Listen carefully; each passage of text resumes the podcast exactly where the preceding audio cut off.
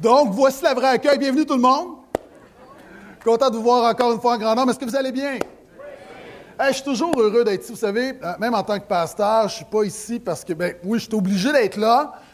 Mais c'est vrai, je suis toujours, je suis content lorsque je me lève le dimanche matin, je m'habille, je me range, je me prépare.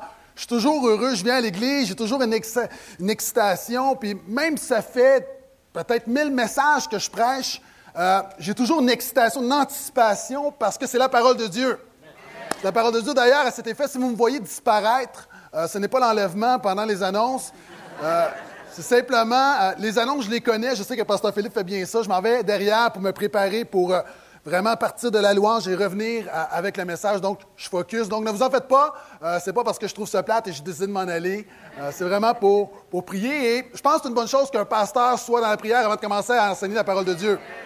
Maintenant, on est dans une série qui s'intitule Ne va pas à l'église, sois à l'église où je te défie à être l'église. Dans la Bible, l'église, c'est jamais un bâtiment, c'est toujours les gens. Nous sommes l'église. Premier message, je t'ai dit Ne va pas à l'église. Deuxième message, je t'ai dit Ne crois pas en Jésus. Ce matin, je te dis Ne lis pas la Bible. Premièrement, ne va pas à l'église, sois l'église. Deuxièmement, ne crois pas en Jésus. Un chrétien, ce n'est pas quelqu'un qui croit en Jésus, c'est quelqu'un qui croit que tout a toujours rapport avec Jésus. Et ce matin, je te dis, ne lis pas la Bible, vis la Bible. Un des points qui est très important, c'est j'avais un slogan pour mon ministère. Quand j'ai un slogan, c'est-à-dire une, une, philosophie, quelque chose qui me ramène, qui me garde, qui m'aide à garder le focus, je dis toujours, je ne cherche pas à rendre la Bible pertinente, mais je veux démontrer la pertinence de la Bible. Vous savez, dans les églises, c'est très populaire. On essaie de rendre la Bible pertinente. On essaie d'améliorer la Bible. On essaie de faire des choses intéressantes avec la Bible. D'ailleurs, cet été, il est arrivé un événement dans une réunion jeunesse. Des gens sont entrés avec des cagoules, des mitraillettes. Ils ont kidnappé les jeunes, les ont mis dans une voiture, les ont emmenés dans un sous-sol et ont commencé à les menacer en disant Renonce à ta foi en Jésus.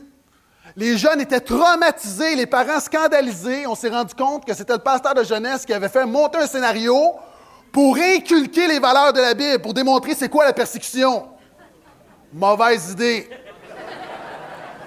Un groupe, et je pourrais vous en donner, là, OK? Il y a même des, choses, des choses stupides que les églises font, et même moi, j'en ai fait plusieurs de stupides comme ça. Euh, mais un autre, d'un groupe jeunesse a de, voulait intéresser les jeunes à la lecture de la Bible, donc ils ont décidé de faire un calendrier avec des séquences bibliques, mais d'avoir un calendrier osé. Un calendrier biblique érotique pasteur de jeunesse a dit J'essaie de rendre la Bible intéressante pour les jeunes adultes. OK, je pense que tu vas rendre intéressant, mais je ne suis pas sûr qu'ils vont plus lire la Bible. Donc, nous ne cherchons pas à rendre la Bible pertinente, mais on veut démontrer la pertinence de la Bible. La Bible, elle est pertinente, même aujourd'hui en 2012 au Québec. Dans une culture postmoderne, je vais en reparler. Et la Bible est très, très pertinente. Et beaucoup de gens, malheureusement, ont une image du christianisme qui ressemble à ceci. Un christianisme non pertinent.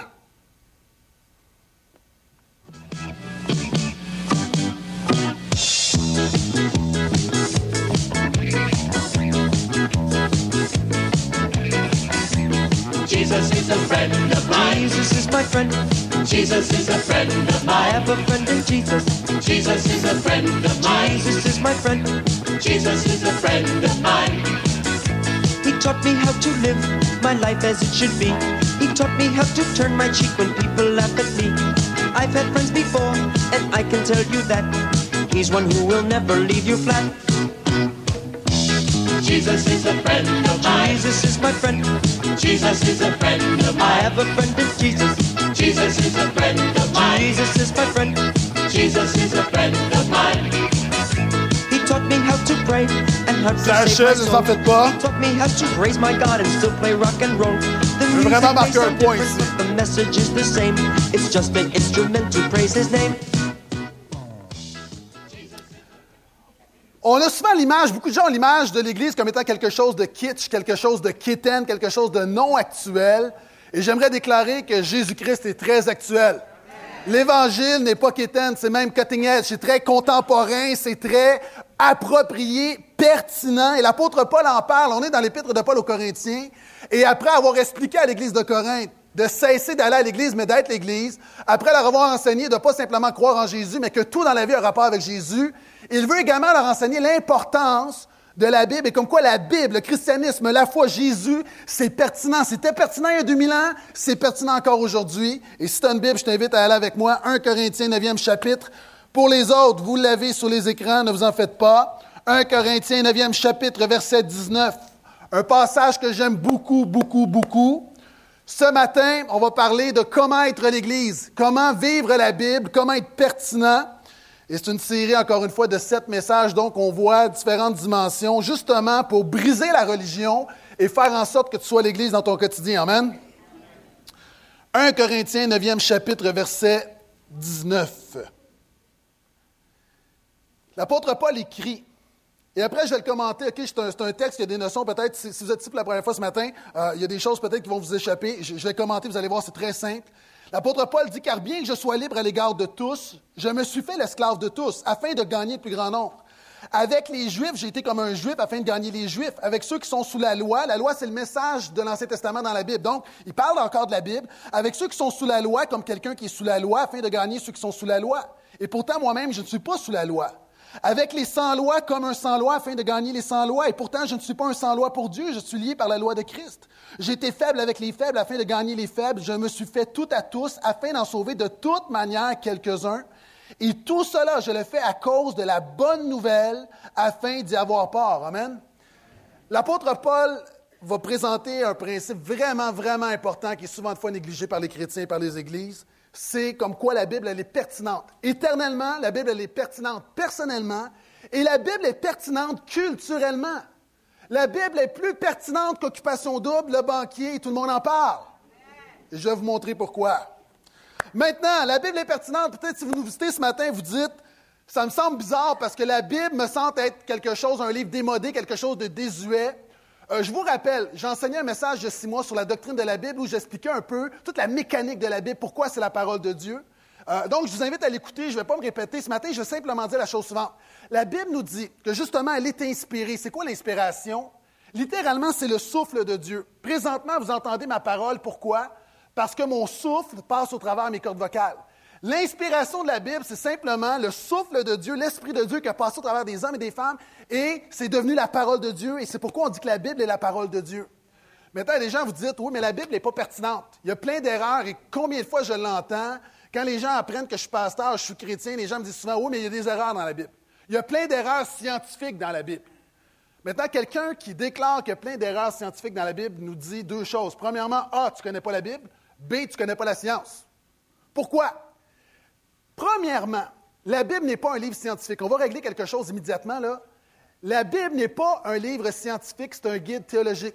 La Bible, par exemple, n'est pas tellement préoccupée de nous montrer comment Dieu a créé le monde, elle est surtout préoccupée de nous dire qui a créé le monde. Et la Bible n'emploie pas un langage scientifique. La Bible parle à des hommes et des femmes ordinaires, des choses de la vie. Et même là, la Bible jamais va se contredire au niveau de la science. Vous savez, pendant longtemps, on disait que la Terre était plate. Et déjà, Isaïe disait la Terre est ronde. On disait, par exemple, on croyait que la Terre était soutenue. Euh, les anciens croyaient que la Terre était soutenue, par exemple. Les Grecs croyaient à l'époque de Paul que c'était un Atlas, qui était un dieu de la mythologie qui tenait la terre sur ses épaules. Les hindous croyaient que la terre était, reposait sur quatre éléphants, qui reposaient sur une grande tortue géante, qui reposait sur un serpent. après ça, on dit, la Bible est démodée. Les gens avaient toutes sortes de conceptions et déjà Job disait que Dieu soutient la terre dans le néant. Il y a longtemps, la science disait, voici, si tu es malade, c'est que tu as trop de flux dans ton corps, on faisait des saignées. Donc, on enlevait du sang. Par exemple, tu n'allais pas bien, tu avais de la fièvre, bonne méthode, on disait, tu as trop de sang dans ton corps, on va te couper, on va faire sortir un peu de sang.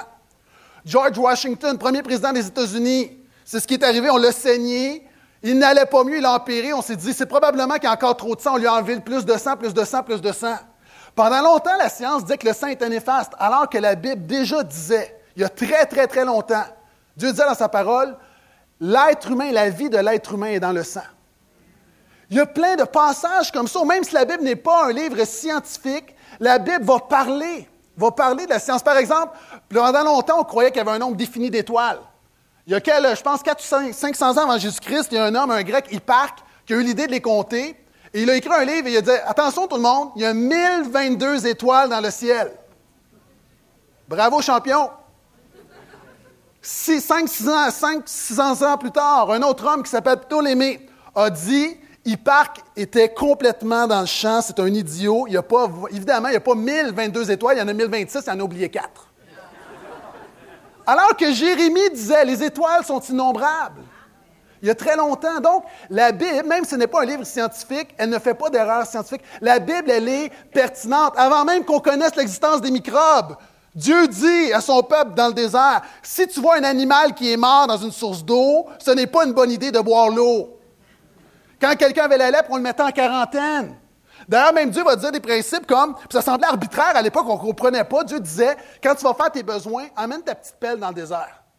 Il y a des choses très concrètes comme ça dans la Bible, avant même qu'on connaisse l'existence des germes et des microbes. Donc, la Bible est pertinente. Maintenant, j'aimerais dire que la Bible est pertinente éternellement. Alors que la, science change continuellement. Il y a des choses, moi, ce que j'ai appris à l'école, il y a des choses qui ne tiennent plus. Ne, serait-ce que les conseils qu'on nous donne avec les bébés. À nous, on nous a dit, quand tu as un bébé, tu le couches sur le ventre. Parce que si tu le couches sur le dos, lorsqu'il va régurgiter, il peut s'étouffer. Super. Un autre médecin nous dit, non, non, non, ne faites pas ça. Couchez le bébé sur le dos. Parce que s'il est sur le ventre, il risque de s'étouffer avec le matelas. Parfait. Une infirmière a dit non, non, non, non, non. Les études nous démontrent qu'il faut coucher le bébé sur le côté. Et là, on dit OK, on couche le bébé sur le côté. Après ça, quelqu'un nous dit non, non, non, c'est pas bon, le bébé va faire des plaies de lit. Finalement, recouchez-le sur le ventre. Il y a toute une génération où on a dit n'allaitez pas vos bébés. Moi, je n'ai pas été allaité. Après ça, on a dit les enfants qui ne sont pas allaités, ils ont des carences. Merci. Est-ce que vous auriez pu attendre une génération? Ah, on déconseillait l'allaitement, c'était comme barbare. C'était les années 70, quelqu'un qui allait, ben voyons donc, Et aujourd'hui, on est revenu. On disait, par exemple, moi, quand j'étais petit, on se faisait un bobo, il faut mettre un diachylon, un plaster pour pas que ça s'infecte. Aujourd'hui, on dit non, non, il faut que ça soit à l'air. La science va continuellement bouger. Ne serait-ce en mathématiques, je fais des devoirs avec mes enfants, puis mes méthodes sont, plus bonnes. Même l'orthographe a changé. Avez-vous entendu parler de la nouvelle orthographe? Maintenant, tu peux écrire oignon, non pas O-I-G-N-O-N. Tu écris O-G-N-O-N. C'est vrai. Tu écris ça à l'école, tu n'as plus de faute. Nénuphar, N-E-N-U-F-A-R. Je vous l'apprends, hein? La nouvelle orthographe. Tout a changé. Au niveau de l'astronomie, moi, j'ai appris que Pluton est une planète. À mon grand désarroi, l'année passée, on a dit Pluton, ce n'est plus une planète, c'est un astéroïde. Qu'est-ce qu'on fait? Mon vieux, tu m'as jeté sur une nouvelle. Il en manque, manque le P. J'ai parlé avec un astrophysicien à un moment donné, puis il m'expliquait les théories, puis tout ça. Puis il disait, ah, mais ça, on présente une théorie ici dans le musée, mais euh, moi, j'en ai une autre, puis il y en a plein d'autres. Puis ce que j'essaie de vous dire, c'est que la science bouge constamment, elle change constamment. Votre ordinateur que vous avez acheté il y a 10 ans, qui était flambant neuf, aujourd'hui est désuet. Votre cellulaire que vous avez acheté il y a 10 ans, aujourd'hui, ce n'est plus un cellulaire, c'est un dinosaure. La science change constamment, mais la, vérité biblique ne change jamais. Pourquoi? Pourquoi? Parce que la vérité biblique, la vérité scientifique peut changer. D'ailleurs, si vous allez au Louvre, dans les archives du Louvre, il y a une bibliothèque, et vous avez pour à peu près 6 km de rayons de livres scientifiques qui sont désuets. Maintenant, la Bible contient non pas des vérités scientifiques, des vérités importantes sur Dieu. Et les vérités, la Bible ne change pas. La vérité de la Bible demeure pertinente. Pourquoi? Parce qu'elle nous parle de Dieu et la Bible nous dit que Dieu ne change jamais. Jésus est le même hier, aujourd'hui, éternellement. La Bible parle de l'homme. Les grandes questions de l'homme, d'où je viens, est-ce qu'il y a un Dieu, comment, gérer la peur dans ma vie, comment avoir des bonnes relations, comment bâtir une maison solide, quoi faire avec mes finances, au travail, comment me comporter? La civilisation a pu se développer, mais les besoins de l'homme sont demeurés les mêmes. La Bible nous dit que nous sommes pécheurs. Dans notre cœur, on lutte tous avec les mêmes choses. Depuis des années, des milliers d'années, l'homme n'a pas beaucoup changé. Et c'est pourquoi la Bible nous parle de Dieu et de l'homme, et la Bible demeure encore pertinente. Peu importe Internet, peu importe Facebook, Twitter, la Bible demeure encore très, très pertinente. Parce qu'elle nous dit ce que la science ne peut pas dire. La science ne te dit pas pourquoi tu as été créé. Et moi, je ne suis pas dans le dilemme, la foi contre la science. Je crois qu'encore une fois, la science, il y a des gens qui sont des spécialistes de la science. Et moi, j'écoute les spécialistes. Mais au niveau de la foi, les spécialistes, ce n'est pas les scientifiques, c'est Dieu le spécialiste de la foi. Et Dieu te dit quelque chose, la Bible te dit des choses que la science ne te dira jamais. Voici d'où tu viens. Que Dieu t'a créé par amour, que tu n'es pas un accident. Tes parents ont pu te dire que tu es un accident. De toute éternité, Dieu a un plan pour ta vie. La science ne te le dira jamais. La science te dit que Dieu a envoyé son Fils unique pour mourir pour tes péchés. La science ne te dira jamais que le véritable problème de ta vie, c'est que tu es pécheur, tu es perdu sans Dieu. Et la science ne te dira jamais que la solution, c'est Jésus-Christ. La science ne te dira jamais que lui qui était parfait est mort pour toi. La science ne t'explique pas le pardon. La science ne t'explique pas comment être réconcilié avec Dieu. La science ne te donne pas l'espoir. La science est limitée. Encore une fois, la science est très bénéfique, mais elle est limitée. Et nous avons besoin d'avoir un livre, d'avoir une révélation de Dieu pour nous enseigner ce que la science ne nous enseigne pas. Et c'est pourquoi la Bible demeure pertinente. Est-ce que je peux entendre amène à ça? Vous savez, la science peut te donner une pilule pour gérer ton angoisse et ta peur, mais Dieu et la Bible peuvent aller à la source et traiter ta peur à la source. La technologie, tout ce qu'on a autour va régler, va toucher la conséquence, mais Dieu va à la cause. Et c'est pourquoi la Bible est pertinente, parce qu'elle explique la cause de toutes choses. L'homme n'a pas beaucoup changé, l'homme a toujours aspiré au bonheur. C'est pour ça, d'ailleurs, un des messages les plus populaires de Jésus, c'est heureux, heureux, heureux, heureux. Et ça, la science ne peut pas te l'enseigner. Maintenant, la Bible, elle est pertinente éternellement. Voici ce que l'apôtre Paul dit. Il parle afin de gagner le plus grand nombre, afin d'en sauver de toute manière quelques-uns. Et tout cela, je le fais à cause de la bonne nouvelle, afin d'y avoir part. L'apôtre Paul dit, la Bible explique qu'il y a des gens qui sont perdus. Gaétan Brassard, j'étais perdu, mais j'étais gagné à Jésus. J'étais perdu sans lui et Dieu m'a retrouvé. L'apôtre Paul dit, on était complètement dans le trouble, on était séparés de Dieu et maintenant, on est sauvé. Le salut, n'est pas qu'on est meilleur que les autres. C'est simplement, on est quelqu'un qui a, on a reconnu que Jésus-Christ est mort. Et en fait, la différence entre un chrétien et un non-chrétien, savez-vous, c'est quoi? On est tous en train de se noyer, mais le chrétien attrape la bouée qui est Jésus-Christ. C'est la seule différence. Tu n'es pas mieux. Et si tu penses que tu peux nager par toi-même, tu vas avoir un problème.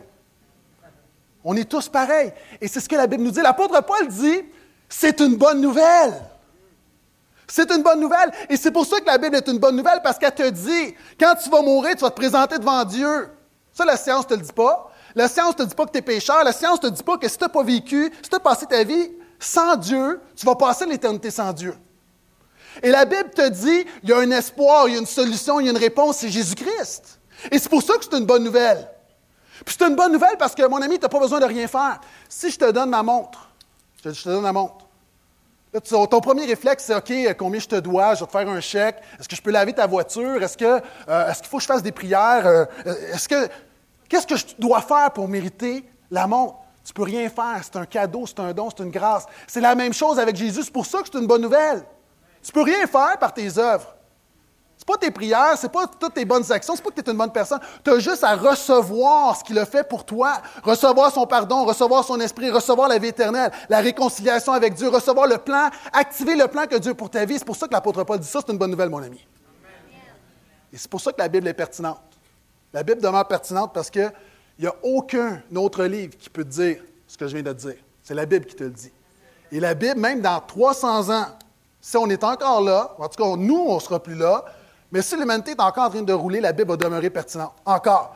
Tout au long de l'histoire des hommes qui annonçaient la fin de la Bible, la fin de la Bible, la fin de la Bible, et la Bible est encore là. Pourquoi? Parce qu'elle a un message éternel que personne ne peut présenter, qui se trouve nulle part ailleurs. On continue. Maintenant, ça, tu dois le comprendre, c'est la première étape. Si tu veux être l'Église, comprends que la Bible est pertinente éternellement. Maintenant, deuxième, deuxième élément. Et pour résumer un peu mon premier point, je pourrais dire la chose suivante. Tu dois aspirer à lire la Bible inspirée pendant que tu peux encore respirer. Parce qu'à un moment donné, tu vas expirer. Et si tu n'es pas prêt, là, tu vas transpirer.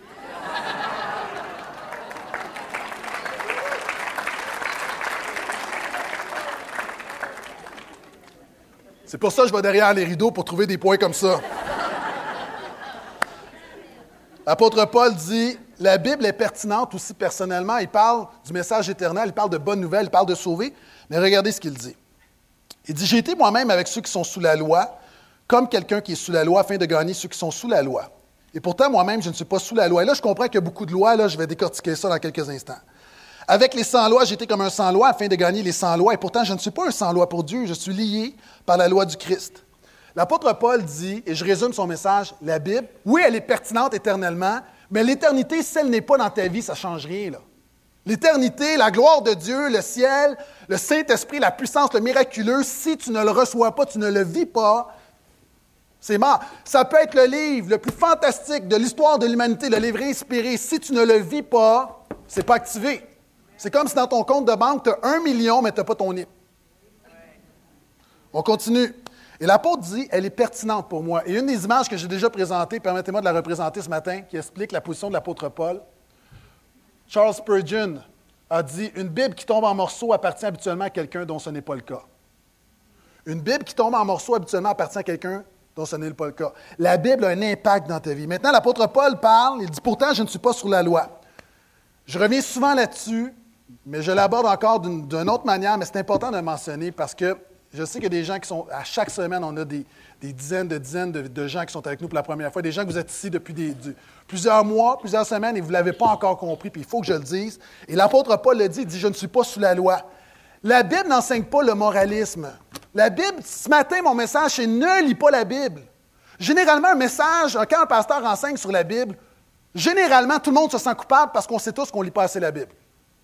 Dis pas Amen, mais dis aïe aïe. Les statistiques nous disent la chose suivante. On peut le mettre, s'il vous plaît. C'est en anglais, mais c'est très simple à comprendre. On a demandé à des chrétiens, des gens qui vont à l'Église, des gens qui, Jésus est leur sauveur, leur Seigneur. Combien d'entre vous lisez la Bible à tous les jours? 19% on dit, moi, je la lis à tous les jours. 26% on dit, moi, je la lis quelques fois par semaine. 14% on dit, moi, je la lis une fois par semaine. 22% on dit une fois par mois. Et moi, je soupçonne le 14% c'est à l'Église. je la lis moins une fois par semaine. Quand le pasteur dit tourner avec moi, j'ai punché, j'ai lu ma Bible pour la semaine. Et 18% je la lis à peu près jamais ou très rarement. Maintenant, généralement, ce que les pasteurs feraient dans ce moment-ci, c'est de dire il faut lire la Bible, c'est la parole de Dieu. Mais mon point, ce n'est pas, pas celui-là. L'apôtre Paul dit Je ne suis pas sous la loi. La Bible, ce n'est pas quelque chose que tu dois faire. La Bible, ce n'est pas une obligation que tu dois lire. La Bible, ce n'est pas un programme que tu dois te discipliner à faire, coûte que coûte, pour te sentir moins coupable quand tu viens à l'Église. La Bible, c'est plus que ça. Et l'apôtre Paul dit Je ne suis pas sous la loi. Les Juifs, c'était tellement important que c'était très légaliste. Je devais lire la, et la Bible, voici, si je ne lis pas la Bible, Dieu va être fâché, je n'ai pas la parole de Dieu. Et l'apôtre Paul va tellement plus loin. Je vais y revenir. Deuxièmement, il dit, la Bible n'enseigne pas le moralisme, mais n'enseigne pas le relativisme. Regardez ce qu'il dit. Il dit, pourtant, j'étais avec ceux qui sont sous la loi comme ceux qui sont sous la loi, et ceux qui sont sans loi, j'étais comme les sans loi. Et l'apôtre Paul est en train de dire, la même manière, je ne lis pas la Bible par obligation, et là, je l'interprète pour aujourd'hui, il dit, je ne suis pas un sans-loi, je reconnais l'importance de la Bible. Thomas Jefferson, le troisième président des États-Unis, est-ce qu'on peut mettre l'image, s'il vous plaît? Un des, vous pouvez voir euh, au musée, dans un grand musée, vous pouvez voir sa Bible. Lui, ce qu'il a fait, il a pris la Bible et il a enlevé tout ce qui ne faisait pas son affaire. Et il s'est fait une Bible avec tout, une Bible épurée. Maintenant, on regarde ça d'ici, il n'y a personne pendant que j'enseigne, là, vous êtes là, vous dites non, ça, je n'aime pas ce verset-là, je vais le découper. Personne ne va le faire, mais en pratique, on le fait. Combien d'entre nous, on sait ce que la Bible dit, mais on ne le fait pas? C'est la même chose. Et l'apôtre Paul dit, de la même manière que je suis pas un légaliste, la Bible, c'est pas comme ben, je la lis, je la lis pas, puis c'est juste oh, un code de loi. Il dit de la même manière, je reconnais la valeur de la Bible. Et je ne peux pas enlever ce qui ne fait pas mon affaire. Et enlever des portions de la Bible, ça ne se voit pas. Quand tu la lis, ça se voit dans ton quotidien. Et l'apôtre Paul dit, non, d'ailleurs, l'Apocalypse nous dit, celui qui va retrancher la parole de Dieu, Dieu va retrancher une portion de bénédiction. Quand tu enlèves des portions de la Bible concrètement dans ta vie, ce que tu fais, ce n'est pas Dieu qui t'attaque. Tu la bénédiction de Dieu sur ta vie. Est-ce que je peux entendre amène à ça? Et l'apôtre Paul continue. Troisième point, il dit Voici, la Bible n'enseigne pas le moralisme, la Bible n'enseigne pas le relativisme, c'est-à-dire chacun fait ce qui fait ton affaire, prends ce qui fait ton affaire dans la Bible, c'est bon pour toi, c'est correct. Si c'est pas bon pour toi, rejette-le. L'apôtre Paul dit non. Il dit la Bible enseigne le christianisme, il parle de la loi de Christ. Est-ce que je peux mettre l'autre image Est-ce qu'on peut mettre l'autre image s'il vous plaît? Pour moi, ça c'est beaucoup plus significatif que l'autre statistique que je vous ai présentée. On a posé la question, combien d'entre vous, toujours à des chrétiens, désirent honorer Jésus dans tout ce que vous faites? 90% des gens ont dit Amen. C'est normal, c'est pas 100% Vous savez, ça, c'est une autre affaire dans des, temps qui changent. Il y a un moment donné où on pensait que tout le monde à l'Église était parfait puis servait Jésus. La réalité, il y a toutes sortes de monde devant moi. J'ai des athées, j'ai du monde qui sont en train d'évaluer, j'ai du monde qui se lutte avec toutes sortes de choses, j'ai des chrétiens qui essayent d'être des chrétiens, j'ai du monde qui pense rétrograder, j'ai du monde qui... Il y a toutes sortes de gens, et c'est ça l'Église. C'est pour ça qu'on ne peut pas s'attendre à avoir un 100% puis c'est correct. C'est correct, parce que sinon, ce serait un mythe. On continue. On peut le remettre, s'il vous plaît? Et la deuxième question, et c'est là que je viens au concret, vit la Bible. On a posé la question, au travers la D, au travers la D, oui, au travers la journée, combien d'entre vous pensez à des principes bibliques? 59% seulement ont dit oui. Mais regardez, 21% des gens ont dit non, ça ne me vient pas du tout. Et c'est là le problème. Si tu veux être l'Église, au-delà de lire la Bible n'est pas une fin en soi, tu dois commencer à vivre la Bible. Et vivre la Bible, c'est quoi? Tu arrives au travail, ton patron te demande de faire quelque chose de malhonnête. OK, est-ce qu'il y a un principe biblique pour m'aider là-dedans? Tu arrives, tu as un conflit avec quelqu'un. OK, qu'est-ce que les proverbes nous disent sur les paroles?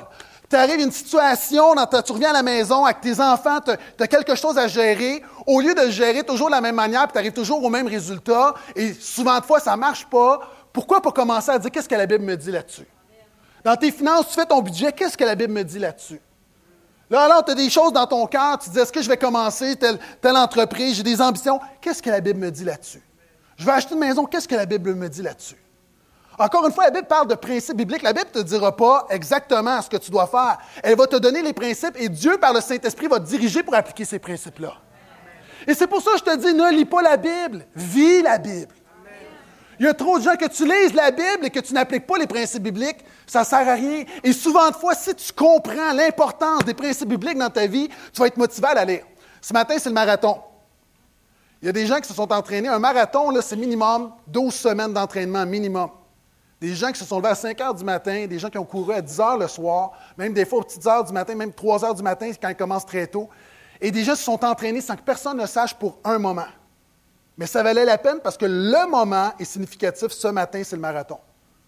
Maintenant, de la même manière, tu lis la Bible comme un entraînement. Tu lis pas, tu t'entraînes pas parce qu'il faut que tu t'entraînes. C'est que tu as un objectif. Ton objectif, c'est de vivre la Bible, d'être un témoin de Jésus. Et d'ailleurs, ça a tellement rapport. Ce matin, je vois c'est comme un clin d'œil de Dieu. Le verset qui suit, l'apôtre Paul dit Ne savez-vous pas que ceux qui courent dans le stade courent tous, mais qu'un seul remporte le prix Courez de manière à le remporter. Il dit moi, donc, je cours, mais non à l'aventure. Tu sais, je ne cours pas n'importe où, j'ai un plan. Je donne des coups de poing non pour battre l'air. Au contraire, je malmène mon corps, je le traite comme un esclave durement, de peur qu'après avoir fait la proclamation pour les autres, je ne sois moi-même disqualifié. L'apôtre Paul parle de discipline, mais ce qu'il dit souvent de fois, on dit discipline-toi, discipline-toi, discipline-toi. Et l'apôtre Paul dit, avant de dire discipline-toi, pense à l'objectif. Est-ce que tu veux vivre la vie que Dieu a pour toi? Est-ce que tu veux que Dieu bouge au travers de toi, que Dieu agisse au travers de toi? Est-ce que tu veux que Dieu bénisse ce que tu fais? Alors qu'on dit souvent, Seigneur, bénis ce que je fais, pourquoi pas faire ce que Dieu bénit? Mais tu as besoin justement de comprendre et de lire la Bible. Et quand tu réalises que ça détermine l'orientation de ta vie, tout à coup, il y a une passion pour lire la Bible. C'est pour ça que lire la Bible, encore une fois, c'est très, très secondaire. Tu dois comprendre. L'apôtre Paul dit, la Bible, elle est non seulement pertinente éternellement, elle est pertinente personnellement dans ma vie. Et si tu veux faire la différence autour de toi, tu dois laisser la Bible faire la différence dans ta vie. Ça arrive au troisième point. L'apôtre Paul enseigne que non seulement la Bible est pertinente éternellement, elle est pertinente personnellement, elle est pertinente culturellement. Et là, je vais enseigner des, choses très importantes qu'on n'enseigne pas souvent dans les églises. Verset 19. L'apôtre Paul continue en disant car bien que je sois libre à l'égard de tous, je me suis fait l'esclave de tous. Avec les Juifs, j'ai été comme un Juif afin de gagner les Juifs. J'ai été faible avec les faibles afin de gagner les faibles. En généralement, nous, avec les faibles, on dit, ben là, bouge-toi un peu. L'apôtre Paul dit, j'ai été faible avec les faibles, afin de gagner les faibles. Je me suis fait tout à tous, afin d'en sauver de toute manière quelques-uns. Ah, j'ai entendu des fois un pasteur dire, c'est pas les, c'est les autres qui doivent s'adapter à nous. L'apôtre Paul dit, c'est pas vrai. Moi, j'ai un message tellement important que je vais faire le nécessaire pour que le message se rende. Vous savez, il y a trois types de réponses. L'apôtre Paul parle en fait du rapport du chrétien et de l'Église avec sa culture. Vous savez, il y a trois réponses qui sont données. Il y a trois types d'Église, trois types de chrétiens. Premièrement, tu as ceux qui disent que les chrétiens et les Églises doivent être séparés de la culture. Hein, doit être séparé du monde. D'ailleurs, j'écoutais un pasteur euh, dernièrement, j'étais à la radio, puis je puis je suis tombé sur la radio chrétienne. Puis un pasteur qui disait, qui, se vantait, moi, j'ai jamais été au cinéma. Parce que ça, c'est les choses du monde. Encore une fois, puis c'est correct, c'est votre conviction, mais je veux dire, c'est pas un sujet de fierté. Être un chrétien, quand tu vas arriver au ciel, c'est pas, ben moi, j'avais Jésus, j'étais un disciple de Jésus, puis j'ai pas été au cinéma. Oh, bravo, tu as une double couronne. On est dans le moralisme. Et souvent, c'est des gens légalistes. Hein? On est différents. On est différents du monde. On se coupe de la société. il y a plein d'églises qui se coupent de la société. Et l'aboutissement ultime, c'est les sectes. C'est complètement à part. Maintenant, Jésus a dit la chose suivante. Jésus a dit, Père, je te prie de ne pas les ôter du monde, mais de les préserver du monde. Hey, les gens, c'est beaucoup, de, soit dans des églises, c'est le monde, le monde, le monde, le monde, le monde. C'est comme si tu sors là, et tu as peur, le diable va te manger. Alors que le christianisme a une vision beaucoup plus positive en disant, au lieu d'avoir peur d'être influencé, tu peux influencer les gens autour de toi. Et la deuxième réponse, qui est l'autre extrême, c'est au lieu de séparer, on dit, on adopte toutes les valeurs de la culture. Les valeurs de la société, c'est les valeurs de l'Église. D'ailleurs, même, je ne donnerai pas trop de détails parce que je ne veux pas qu'on le retrouve, puis j'aime pas, euh, je ne veux pas abaisser personne, mais une des grandes églises des États-Unis, puis un pasteur qui est partout dans les médias, mais ce pasteur-là s'en cache pas. Jamais va parler de péché, jamais va parler, va toujours parler d'un évangile très, très dilué. Très, très, très dilué. C'est comme, pourquoi il ne va jamais offenser personne? Vous savez, si vous venez ici quelquefois, vous allez être encouragé, vous allez rire, mais quelquefois, vous allez être confronté. Pourquoi? Parce que Jésus confrontait les gens. On n'est pas méchant, mais encore une fois, moi, la Bible me dérange quelquefois. Dieu me dérange quelquefois dans mon confort. Et si c'est un évangile qui ne dérange pas, ce n'est pas un évangile. C'est un évangile bonbon. L'évangile bonbon, ça goûte bon, mais ça ne donne pas la vie éternelle. Ce n'est pas, Jésus, là. La croix, ce pas bonbon. Quand Jésus était à la croix, les gens n'étaient pas là et disaient Ah, c'est mignon. Puis il y, a tout un, y a tout un pan aujourd'hui, on pense que pour gagner des gens, il faut, être, faut, faut juste diluer notre message. Moi, je pense que si tu veux gagner des gens, dilue pas ton message. Par expérience, je peux vous dire que quand tu prêches l'Évangile, Dieu va honorer. Maintenant, on dit ça, puis Jésus a dit, encore une fois, ce n'est pas l'autre solution de dire on a un évangile bonbon. Jésus a dit vous êtes la lumière dans les ténèbres. On est le sel de la terre. Donc, tu dois influencer les gens, tu as un rôle. Et l'apôtre Paul, le troisième rôle, va dire, non seulement, moi, je ne me sépare pas de la culture, non seulement je ne vais pas adhérer à tout ce que la société enseigne, les valeurs de la société, il y a des choses qui sont en confrontation avec la Bible, et moi j'ai fait un choix d'être un chrétien dans ma culture. Et l'apôtre Paul dit, moi j'ai choisi non pas la séparation, non pas l'adoption, j'ai choisi la connexion. Moi je veux adhérer à ma culture, je veux comprendre ma culture et je vais apporter, je vais apporter, je vais être un témoignage dans mon monde, je vais être un témoignage au travail, un témoignage à l'école, un témoignage dans mon voisinage. Et c'est ce que l'apôtre Paul enseigne. Pourquoi? Pour démontrer que la Bible, elle est pertinente culturellement. C'est pour ça d'ailleurs que je suis sur Facebook, sur Twitter, et on vous encourage, hein, si vous êtes sur Facebook, allez liker la page de l'Église. Allez liker la page de l'Église. Ce qu'on fait avec les réseaux sociaux, justement, on met plein, sur ma page personnelle, sur Twitter, plein de ressources, toujours bibliques, pour démontrer la pertinence de la Bible. Donc, des outils, quelquefois des clins d'œil, mais c'est pourquoi? Parce qu'il faut comprendre notre culture. Et là, j'arrive à un point super important. L'apôtre Paul dit Avec les Juifs, j'ai été comme un Juif. Et je paraphrase Avec les Romains, j'ai été comme un Romain. L'apôtre Paul connaissait sa culture, connaissait sa société. Maintenant, je vais faire une petite capsule. Vous savez, quelquefois, j'aime faire des petites capsules. On parle beaucoup de notre culture postmoderne. Est-ce qu'on peut le mettre, s'il vous plaît? Bon, un article comme ça que j'ai pris au hasard, l'institution familiale menacée par la culture postmoderne. On parle beaucoup de notre génération qui est une génération postmoderne. Maintenant, tout le monde parle de postmodernisme, mais c'est important de comprendre c'est quoi. Pourquoi? Si tu veux démontrer, encore une fois, la pertinence de la vie, si tu es un chrétien, dans ta génération, tu dois comprendre ton monde. Et notre monde est en train de changer et beaucoup de gens ne le réalisent pas. Il y a un phénomène qui se produit depuis à peu près une vingtaine d'années on est en train de changer. Il y a un changement de valeur, un changement de culture. On appelle ça un paradigme. Il y a un changement d'une manière de voir le monde. Et c'est arrivé deux fois dans les 2000 dernières années. Présentement, notre génération vit quelque chose d'à peu près unique. Il y a un changement, les repères sont bousculés. Et j'ai étudié le postmodernisme pour un peu mieux comprendre mon monde. Et quand j'ai compris ce qui se passe présentement, ça m'a aidé à être plus pertinent dans mon message. Du moins, j'espère. Et j'aimerais t'expliquer un peu, comme l'apôtre Paul qui disait, moi j'étais juif avec les juifs, ben, en même temps, si tu veux avoir un impact, si nous voulons avoir un impact aujourd'hui, tu dois comprendre la manière que les gens pensent. Est-ce que vous êtes toujours là? Le postmodernisme est un grand courant, ça se retrouve, il y a des gens ici, vous étudiez en littérature, vous étudiez en architecture, dans les arts, dans les médias, ça se retrouve partout. Ce n'est pas une mode. C'est vraiment un, grand courant qui influence monsieur, madame, tout le monde, les politiciens, les artistes, c'est partout. Pour faire ça simple, OK, je ne veux pas être technique, je prends trois minutes parce que c'est vraiment important. Il y a eu trois grandes étapes et vous avez, vous avez ici un petit tableau. Est-ce qu'on peut mettre l'ensemble? Mettez l'ensemble du tableau, s'il vous plaît. Merci. Je vais commenter. Il y a trois grandes étapes, trois grands paradigmes. Il y a eu la période prémoderne, du 1er au 15e siècle. Ça va avant, mais pour le christianisme, je le laisse là. La période moderne, du 16e au 20e siècle, et la période postmoderne qu'on vient de commencer. Il y a un changement de valeur. Par exemple, avant, ce qui était important dans la période prémoderne, au Moyen Âge, c'était la révélation.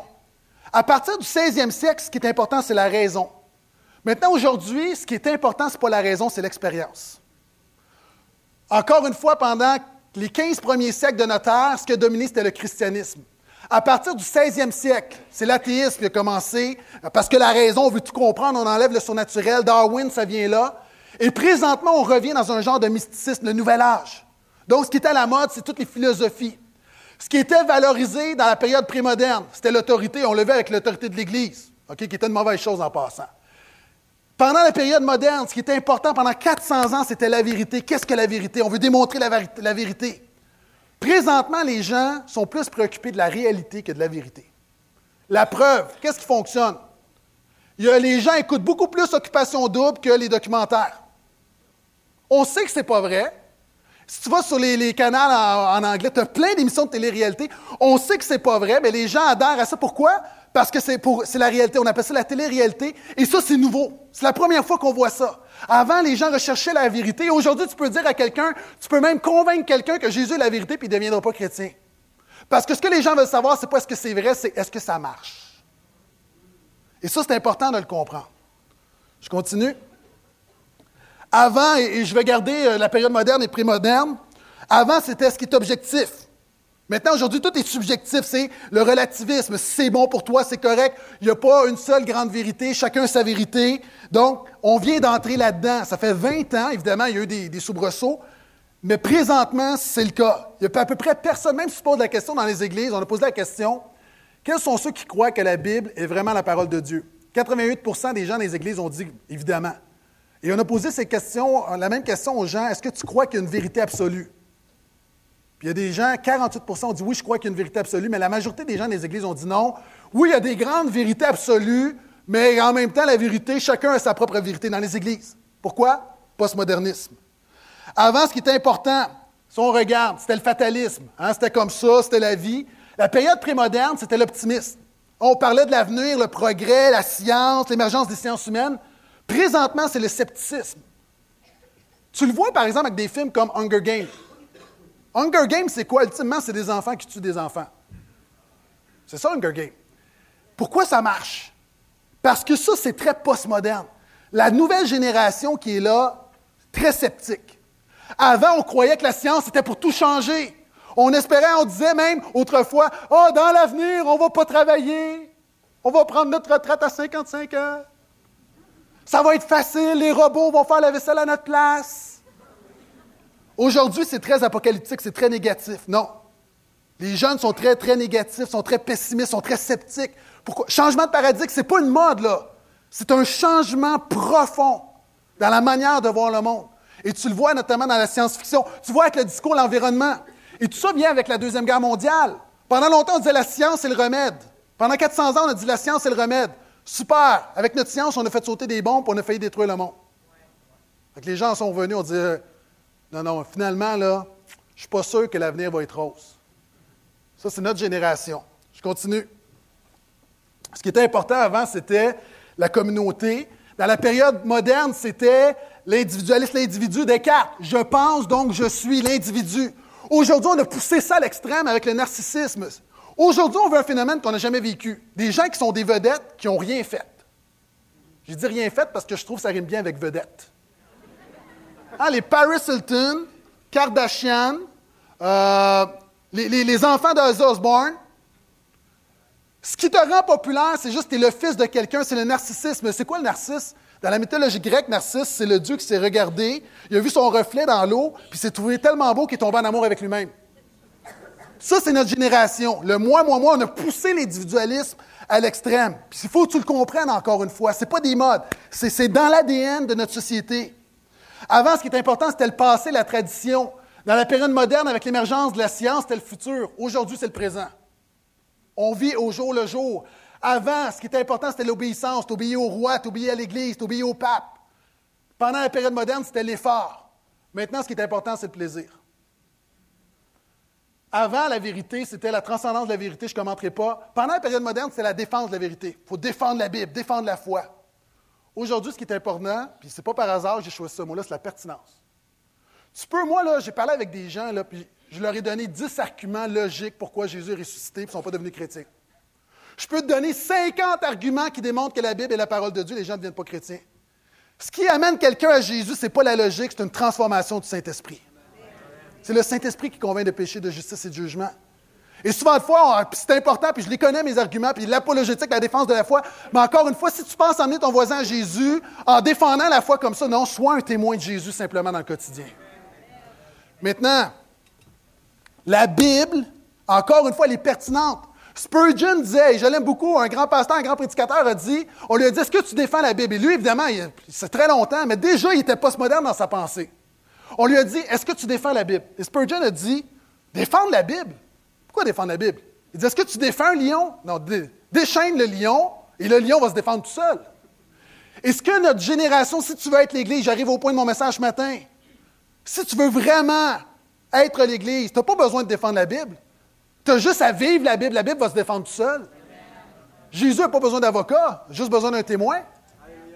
Et c'est pourquoi, et remettons le tableau, je termine avec ce tableau-là, c'est le postmodernisme, j'ai presque terminé mon message. Et je pense encore une fois que pour notre génération postmoderne, la Bible est vraiment pertinente. Pourquoi? Les gens recherchent une expérience. Moi, je te dis, viens à Jésus, il va te remplir du Saint-Esprit. C'est la plus grande expérience que tu peux vivre. Dans la louange, la présence de Dieu est là. Non seulement, et on ne marche pas par les émotions, mais quand tu deviens chrétien, il y a une portion d'expérience qui est là. Oui, la vie chrétienne, moi je crois que c'est la vérité, mais je crois en plus que c'est la vérité. C'est vrai, mais ça marche. Jésus, ça marche. Et je pense encore une fois que la Bible est vraiment pertinente à notre génération. Je pense que la Bible, on parle d'un monde sceptique où on regarde l'avenir, puis encore une fois, la réponse au scepticisme de notre génération, c'est la Bible qui nous dit que peu importe si ça vire mal, Jésus demeure Seigneur de l'histoire. Il y a un livre qui a été écrit là-dessus, c'est l'Apocalypse. Le livre de l'Apocalypse, je sais, je, je reviens souvent, c'est mon dada, mais ce n'est pas de nous dire que tout va s'écrouler. C'est de dire que quand tout s'écroule, Jésus demeure Seigneur. La Bible est pertinente pour notre génération. La Bible non seulement te dit, voici ce que Jésus a fait dans le passé, voici ton héritage dans le futur, mais Dieu est préoccupé par ton présent. Dieu est préoccupé par ton concret, parce que tu vis. La Bible, la réponse, la Bible est pertinente parce que la Bible, notre génération, là, il y a des gens, là, vous avez grandi toute ta vie, on t'a dit t'étais cute, t'étais mignon, t'étais cute, t'étais mignon, t'étais la plus belle invention après le bouton à quatre trous. La Bible te dit, mon ami, t'es pécheur et le centre de l'univers, c'est pas ton nombril, c'est Jésus-Christ. Et ça, encore une fois, je pense qu'il y a quelque chose de très pertinent là-dedans. Donc, je pourrais faire, je pourrais continuer pendant une heure, mais je veux simplement démontrer que la Bible est pertinente. Est-ce que vous êtes d'accord avec moi? Elle est pertinente éternellement. Dieu ne change pas, les vérités ne changent pas. Elle est pertinente personnellement. Vis la Bible, mais même pour ton monde. Et la preuve, dans cette semaine du livre, je suis tombé sur euh, les livres les plus populaires des 50 dernières années. Ça, c'est en nombre de millions. Les 10 livres les plus populaires. On parle premièrement du journal d'Anne Frank, qui était une jeune fille allemande, juive, pendant la guerre, la Deuxième Guerre mondiale, qui est morte dans des camps de concentration. Deuxième, le, huitième livre, c'est le neuvième livre, excusez-moi, c'était sur la pensée positive de Napoleon Hill. Après ça, c'est Autant d'emporte le vent. parmi les livres les plus populaires des 50 dernières années, arrivent en 1, 2, 3, 4, 5, 6, 7e place, Twilight. Si vous ne savez pas c'est quoi Twilight, c'est l'affaire des vampires. Là, j'ai plein de monde qui dit, ben là, évidemment. On continue, Da Vinci Code, le cas Da Vinci. L'alchimiste, un roman philosophique, un conte philosophique de Paolo Coelho. Le Seigneur des Anneaux, le troisième livre le plus populaire de notre dernier siècle, Harry Potter, tous les tons. Le deuxième livre, Mao Tse-tung. Et là, vous dites, wow, Mao Tse-tung, euh, plus populaire que Harry Potter, il faut comprendre, en Chine, tout le monde devait avoir une copie du livre de Mao Tse-tung, ça l'aide. Et savez-vous, dans notre génération, dans notre société technologique, Facebook, Twitter, le livre numéro un, présentement, est-ce qu'on peut le mettre, s'il vous plaît? La Bible. La Bible est pertinente.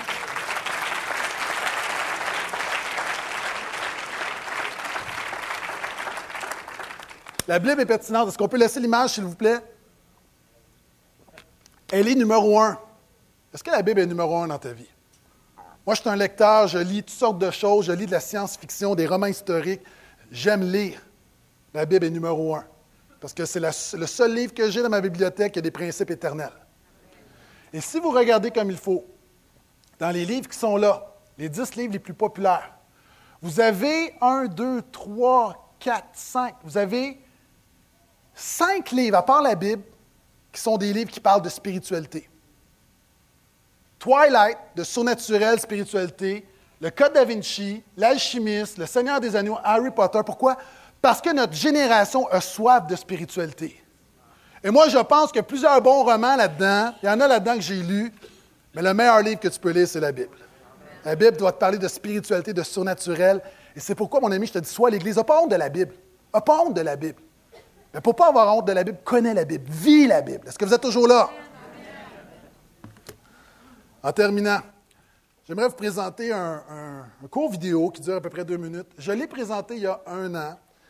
Pourquoi je le représente? Vous savez, je veux continuellement dans mes messages me renouveler. Je ne veux pas vous présenter du réchauffé. Euh, quelquefois, évidemment, il y a une illustration, il y a un point, une image, je, je représente parce que c'est pertinent. Mais j'essaie autant que possible de ne pas représenter des choses que j'ai déjà représentées. Maintenant, je le représente parce que ça fait un an, il y a plusieurs nouveaux qui sont parmi nous. En même temps, euh, je l'ai présenté quand c'était dans le quart de l'été. Euh, plusieurs d'entre vous ne l'avaient pas vu. Et ça termine bien le point comme quoi la Bible, elle est culturellement pertinente. On commence la vidéo et après ça, je vais le commenter.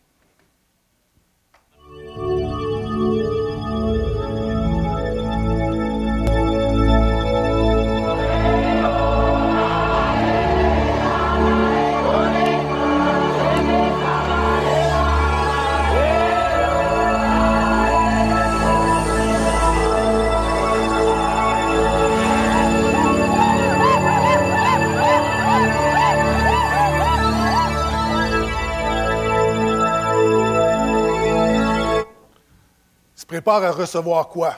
On leur a annoncé que Internet sans fil s'en venait. Attention, les télévisions plasma arrivent. On leur a présenté quoi? On, on leur a dit, voici, pour la première fois, la Bible va être traduite dans votre langage. Pour la première fois. Ces gens-là, vous avez dit, oui, mais c'est des gens, tu sais, eux autres, le dimanche soir, ils ne peuvent pas écouter tout le monde en parle, c'est plate dans la jungle. C'est normal qu'ils soient excités avec la Bible. Ces gens-là, encore une fois, pourraient avoir plein de choses, mais ce qui les excite vraiment, c'est que la parole de Dieu se rend à eux dans leur langage pour la première fois. Maintenant, voici le reste du vidéo.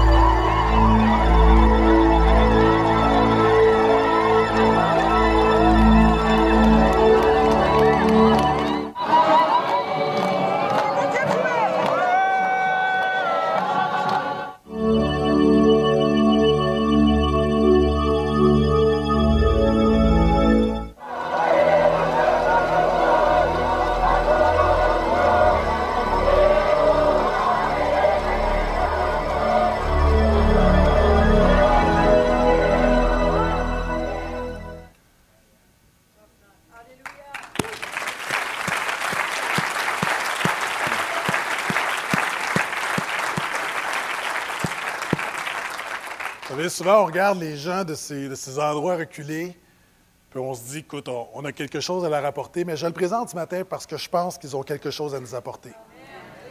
J'ai mentionné quand j'ai présenté cette vidéo-là, dans ma Bible, je dois, dans ma bibliothèque, je dois avoir à peu près 20 Bibles. Je lis dans, j'ai 50 versions littéralement dans mon ordinateur. La Bible, il y en a tellement. Chacun d'entre vous, vous l'avez dans votre téléphone. La Bible est partout. Maintenant, est-ce qu'on peut juste en prendre une et commencer à la vivre comme il faut? Relâcher la Bible. Soit l'Église, relâche la Bible. Déchaîne la Bible. Trop souvent, on la garde en cage. On vient ici, on l'entend, on est dans notre quotidien. Continuellement, dit Seigneur, je garde ta parole dans mon cœur. Seigneur, enseigne-moi tes principes bibliques. Dieu nous a donné ce livre-là, pas pour remplir notre tête, pour remplir notre cœur et notre vie. Seigneur, je te prie que tu nous fasses réaliser le privilège qu'on a d'avoir ta parole. Et Seigneur, je prie en même temps que ton esprit vienne balayer tout esprit de religion, tout esprit de oui, il faut que je lise la Bible. Il ne faut pas que je lise la Bible. Je veux lire la Bible parce que je veux la vivre. Au nom de Jésus, comme l'apôtre Paul a dit, on prie que tu puisses balayer. Seigneur, ne voulons pas être de ceux qui se donnent une loi supplémentaire. Seigneur, je prie pour des gens qui ont une Bible depuis des années, mais ont, ont perdu contact avec la Bible, ont perdu contact avec ta parole. Seigneur, je te prie que tu leur donnes le désir d'aller dans ta parole parce qu'ils veulent entendre ta voix, ils veulent que tu leur parles. Seigneur, je prie pour des gens qui sont avec nous qui n'ont peut-être jamais lu la Bible. Seigneur, je te prie que tu puisses donner une conviction, euh, aiguiser la curiosité, le désir de regarder ce que ta Bible dit.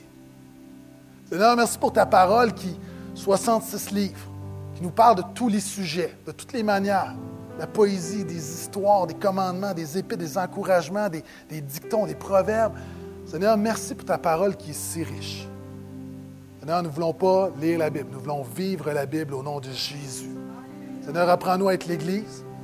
Et Seigneur, je te prie que tu ouvres nos yeux par la foi afin qu'on puisse voir comme cette culture qui a, qui a reçu la parole de Dieu. Seigneur, qu'on puisse avoir cette vision de la culture québécoise postmoderne qui reçoit la parole de Dieu, qui reçoit la bonne nouvelle du salut en Jésus-Christ, qui reçoit l'espoir, qui reçoit la bonne nouvelle que Dieu a un plan pour ta vie, que Dieu est à l'œuvre, que Dieu contrôle toutes choses, que Dieu t'aime, que Dieu veut prendre soin de toi. Seigneur, c'est la vision que j'ai pour notre monde, pour Laval, pour le Québec. À toi la gloire.